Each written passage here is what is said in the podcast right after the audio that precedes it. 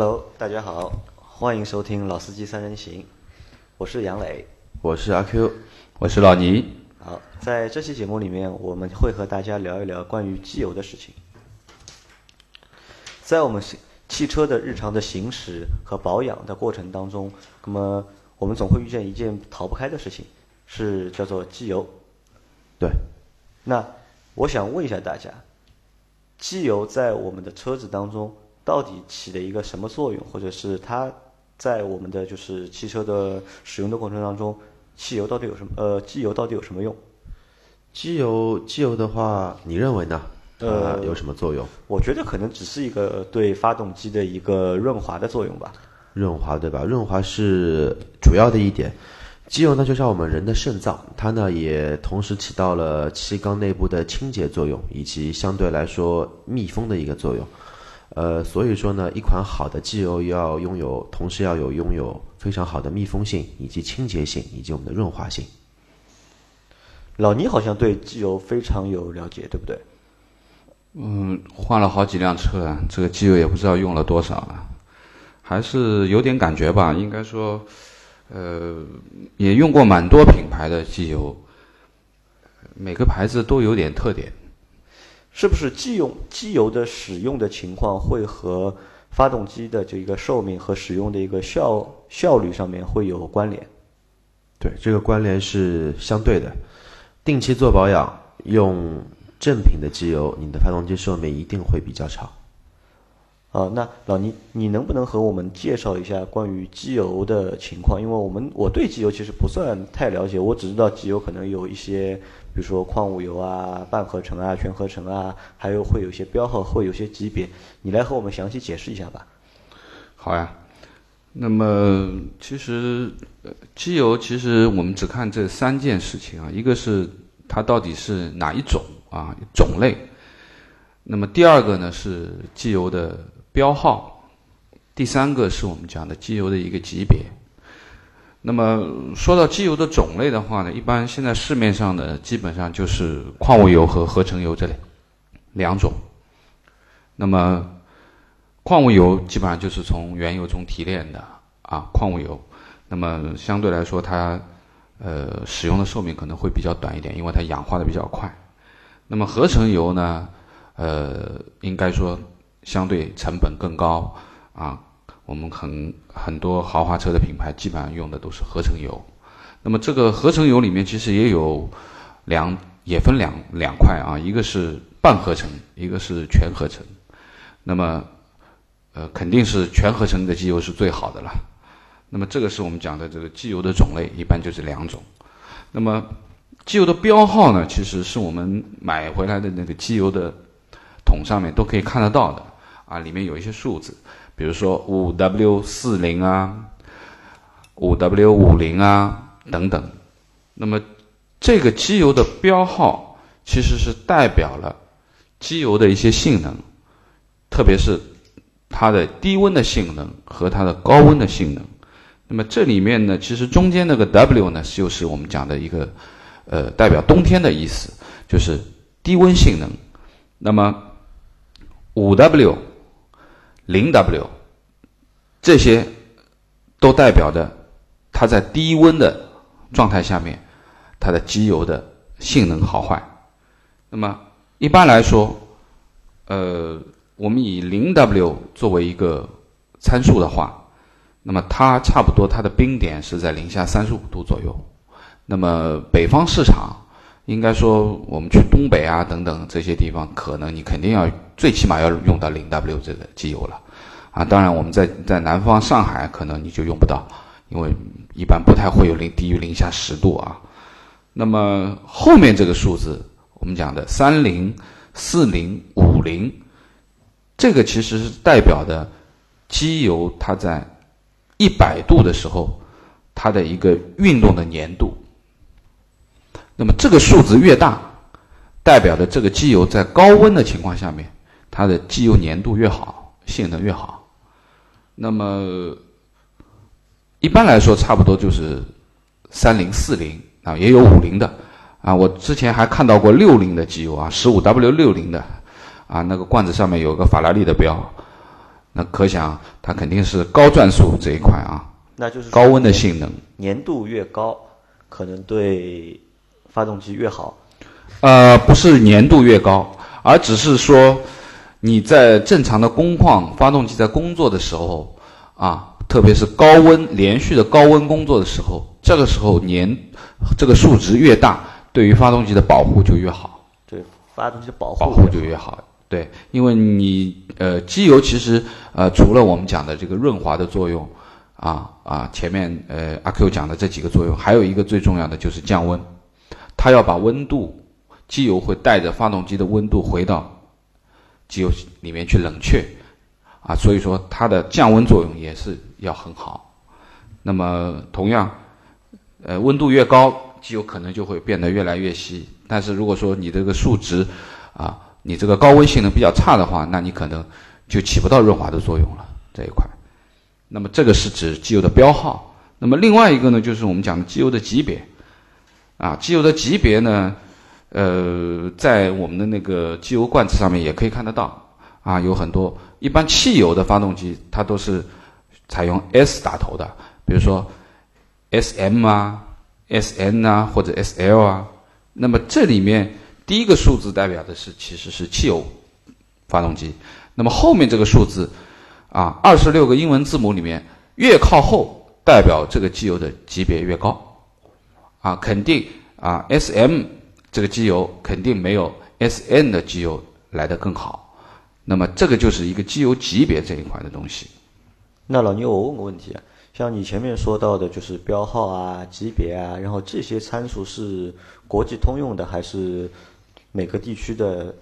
参数会不一样，或者是标注会不一样？啊，这个都是有一些认证的，比如说前面讲的这个呃呃数字的，就我们讲的机油标号啊，零 W。四零啊等等，那么这个都是 SAE 的这个标识，那么它是代表了美国汽车工程师协会啊颁发的这个。那么机油的这个级别上面呢，其实是美国石油协会，一般你在机油桶上都可以看得到 API 啊，就是代表的美国石油协会。那么另外还有一些，比如说在呃机油的这些标签的下面，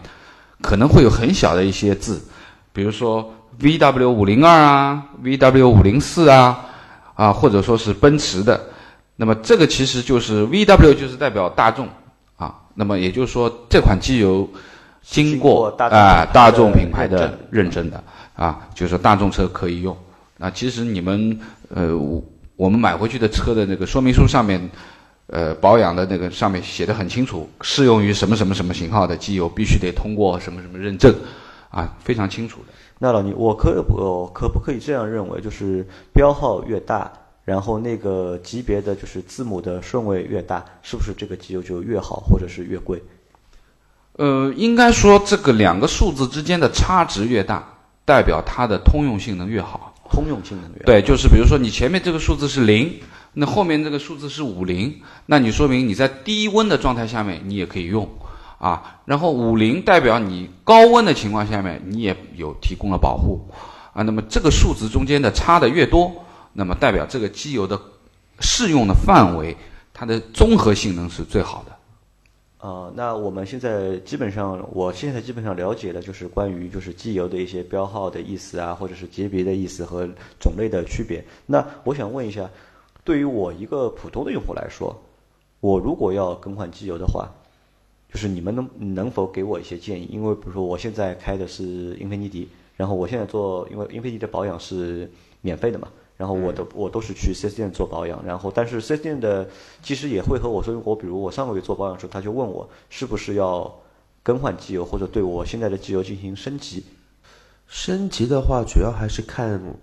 一点，因为现在有很多的一个四 S 店都会建议他的车主或者说客户啊。会把机油升一下级，但是升级的话呢，我们一定要呃注意一下，它升级的这一个级别是不是适用于你这一台车的这一个级别？因为四 S 店的升级机油呢，它话说难听一点，就是比较直白一点，就是说看它的供应商供应的是什么机油，但是这个供应商的机油并不一定适用你与你这一台发动机。就比如说你这一台是英菲尼迪的车，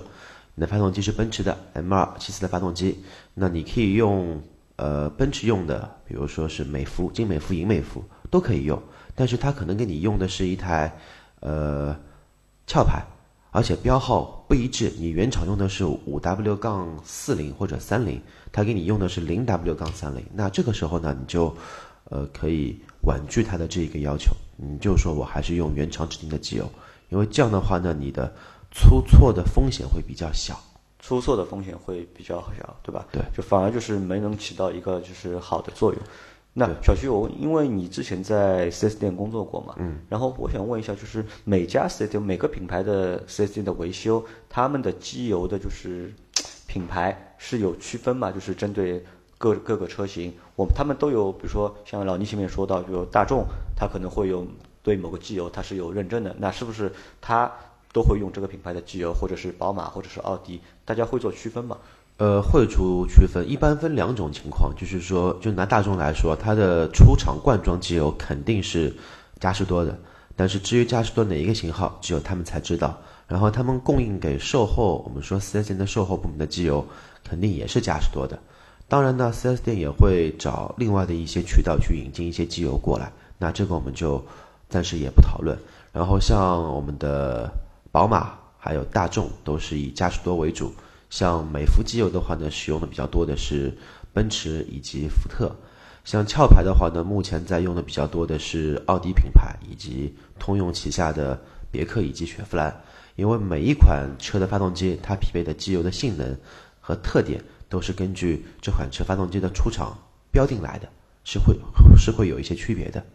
那对于用户来说，除了他在选择机油的过程当中，我一方面就是听就是四 S 店的技师，他会给我一个建议，就是更换什么机油或者是升级什么机油。那如果我要自行选择的话，那我要去怎么去做选择？我是我是有什么东西可以作为参考吗？是通过什么去看我选择什么标号或者是什么级别的？那你在买车的时候有一本东西叫车辆使用说明书，这个东西一定一定要看。呃，因为我们俗话说啊，久病成医。当然呢，车子只要保养得当，它不会得任何的毛病。但是呢，我们要以防范于未然。你知道了这个车该用什么机油，你以后就换什么机油，这样就可以省去很多不必要的麻烦。因为每一台新车的说明书上面都会有详细的标号，你这辆车适用于哪一个标号的机油，以及哪一个级别的机油。你在级别上可以为它进行升级，但是在标号上。尽量不要去做更改，就标号上不要做更改。更改在级别上可以可以升级，不能降更新的级别，但是在标号上还是尽量以说明书上面要求的为准。对，是这样的。那如果如果嗯，我加错了机油，会有什么后果？呃，加错了机油，其实这个后果不会非常的严重，但是它的一个负面的效果不会这么的明显。当然，如果说你的机油加的比较极端哦，比如说你的原厂试用机油是零 W 杠二零的一些日系车，你加了一些欧美系车主流的五 W 杠四零的机油，那你会明显发现你的发动机的动力会有所下降，而且你的油耗会变大，甚至于说你的一些积碳就会明显感觉发动机开始有抖动，积碳会比较开始加速，会直接会影响使用，影响到你的车况。会影响车况了，对吧？对。那老倪，我问你，之前我们就是有的车好像保养是五千公里一保，然后有的车是一万公里一保，那这个当中和机油有关系吗？呃，你会发觉一个问题啊，就是大部分的日系车，呃，保养手册上写的都是五千公里一保，呃，德系车基本都是一万公里，都是一万。那么什么原因呢？其实日系车呢，相对呃豪华车比较少一点。啊，基本上都是二十万元左右的这样子经济型的车。那么其实它原厂给你配套的机油基本上就是矿物油为主，啊，可能有某些车型会给你配个半合成这样的油。那么一般来说，这个机油它的氧化速度比较快，它半年必须要换的。那么所以说它要求你是五千公里一保。那么德系车的话呢，一般来说，呃，豪华车。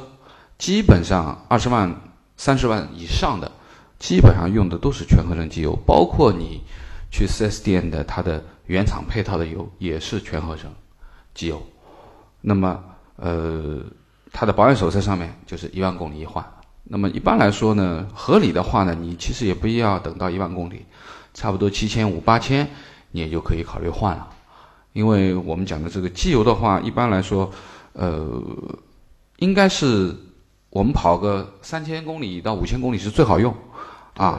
最舒服的时候。那么基本上到个七八千以后，它逐步逐步开始往后衰竭了，因为时间也比较长，声音会变，声音也会变大，或者说你会感觉冷车启动的声音会特别大。对，但是还是看你的使用的一个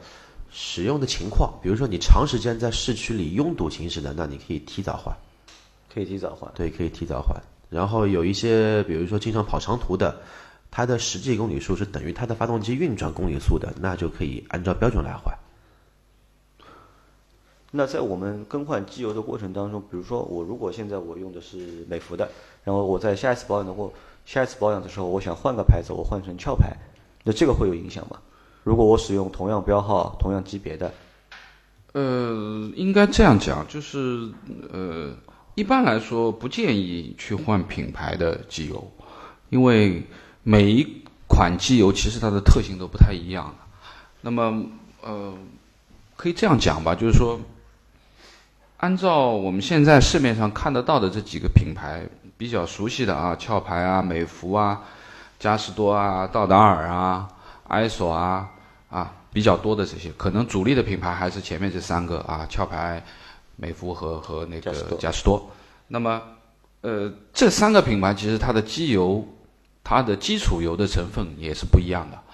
包括它的添加剂的成分也是不一样的。如果说你，呃。经常的换来换去啊，你换完了以后，你一段时间不换没关系的。啊其实你不能经常的，这次我用这个嘉实多，下次我又换美孚，再下次我换壳牌，那这个其实是不太好的。因为说实话，你你在换机油的时候，呃，其实你在发动机里面啊，曲轴箱里面还是有部分的机油是不可能完全换得掉的，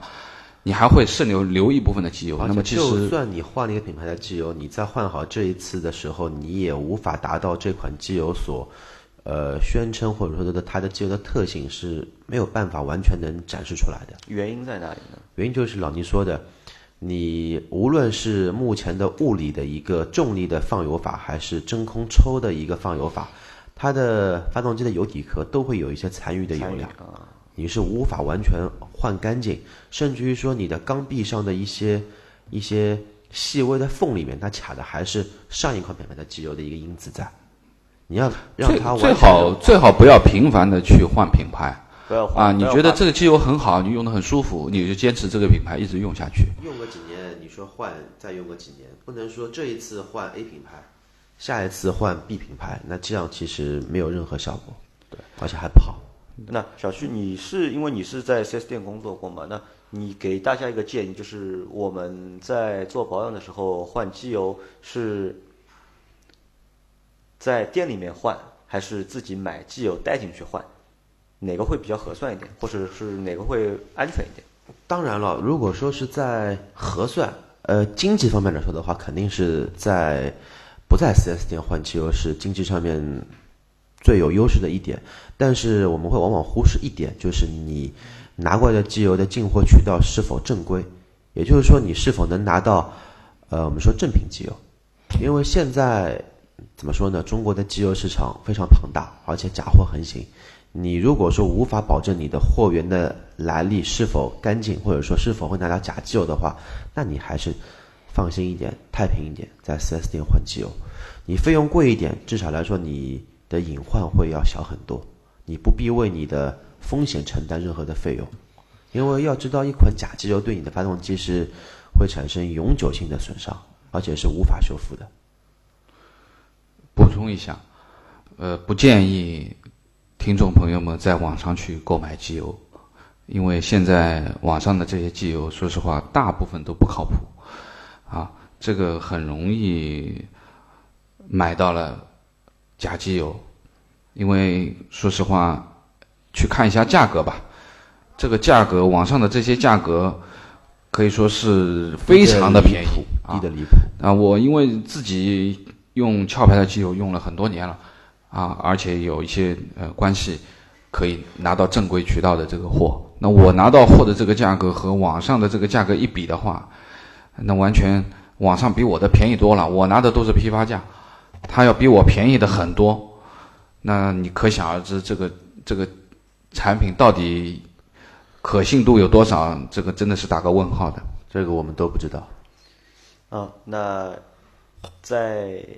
你们前面已经说了很多了嘛，就是你们告诉了用户，就是关于机油的品类，然后关于机油的标号，关于机油的一些使用的应该注意的地方。那还有没有什么需要补充给大家的吗？呃，前前面杨磊你在说的就是我应该挑一款什么样的机油？那我觉得就是说，其实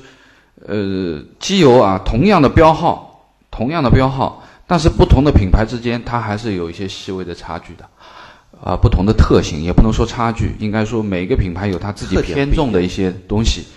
啊，比如说就是拿我们现在前面讲的这个三大品牌来来举例吧，比如说壳牌、美孚和嘉实多，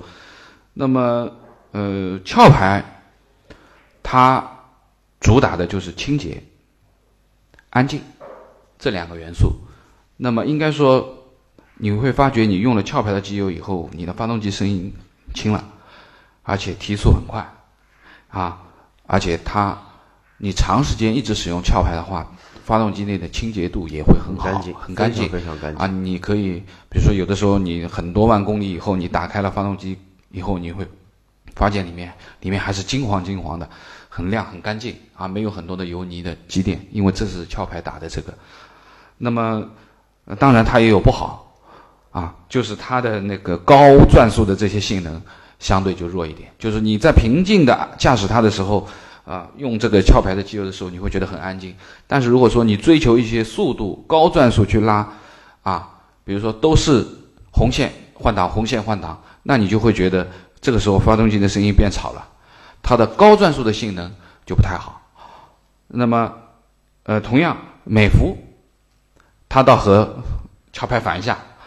就是它在低温的时候，你刚刚冷车启动的时候，你会觉得，哎，发动机的声音为什么会这么响？感觉好像很杂音，呃，声音很很大。但是你跑起来以后，发动机热了，你觉得越跑越舒服，啊，跑起来的时候提速性也很好。它在高转速的时候，它能够，呃，声音也是很好听，也没有任何的问题。那这就是美孚它的高负荷的这个。能力很强，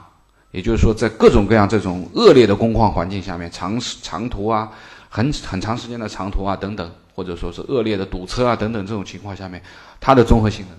就比较好。那么，嘉实多可以这样讲吧，就是它是呃取了两两个前面的品牌的中间啊，它不会像。美孚在低温的时候感觉发动机很吵，但是也不会像壳牌，你热了以后跑起来以后高转速的时候，好像发动机的声音又有点声嘶力竭那种感觉。它就是取中间，啊，它打的其实也是一个低温启动性啊、磁护啊、极护啊，都是有有一些这样的元素在里面。那么它就像打个比方，就像我们。呃，那个 BBA 里面啊，德系的宝马、奔驰、奥迪这三辆车不同的特性一样的啊，奔驰追求舒适，宝马追求操控，奥迪取两者之中间，啊，就是这样的感觉。所以说你在选择机油的时候，是看你第一你是一辆什么车，第二个和你自己的驾驶习惯去做一些匹配。啊，你如果说你是，呃，一个车神，车神进红。啊，那你档档都是红线，那肯定你是要选择一些啊比较能够经得起啊你这样激烈驾驶的属性的机油啊，全脂类的合成机油啊，像 Redline 这样，或者说 Moto 啊啊其中的几个型号啊。那么如果说你是一个呃居家的一个男生啊，你家里就是平时的用车啊，家庭用车啊，很安逸的。也没有特别多的激烈驾驶啊，或怎么样，那么可能你就选择非常舒服的，可能壳牌会比较适合你啊。比如说比较轻啊，发动机的声音很轻啊，哎，很舒服的感觉。那么其实这个选选机油，其实还是跟你自己的车和自己的驾驶习惯、性格还是有一些啊匹配的啊。这个呢，其实每个人自己想一下，自己到底是希望把这辆车开成什么样吧。选车也是能填你一个人的性格，怎么样选机油，其实跟你的性格也是有关联的。然后刚才杨磊有问过那个，呃，我们的那个车友啊，或者说听众，呃，在四 S 店保养这个事情，我想补充一下，就是自从那个国家的三包法规定出来之后呢，呃，我们所谓的保修啊，并不一定要在 4S 店进行保养，你也可以去修理厂做保养，但是这个修理厂呢，必须要有它相应的资质，跟 4S 店一样的维修的流程，比如说进厂你要记公里数，检查车况。包括更换机油的种类都要进行一个详细的记录之后，你是会有相应的一个保修的一个权利的，并不是说你不在 4S 店做保养你就完全脱保。现在来说没有这个讲法，谁跟你有这样的一个我们说据说吧，那他肯定是违规的。哦，好，那我现在基本上我了解的蛮多。那感谢今天两位和我们大家的分享。那我们今天节目就到这里。好再见，谢谢大家，谢谢。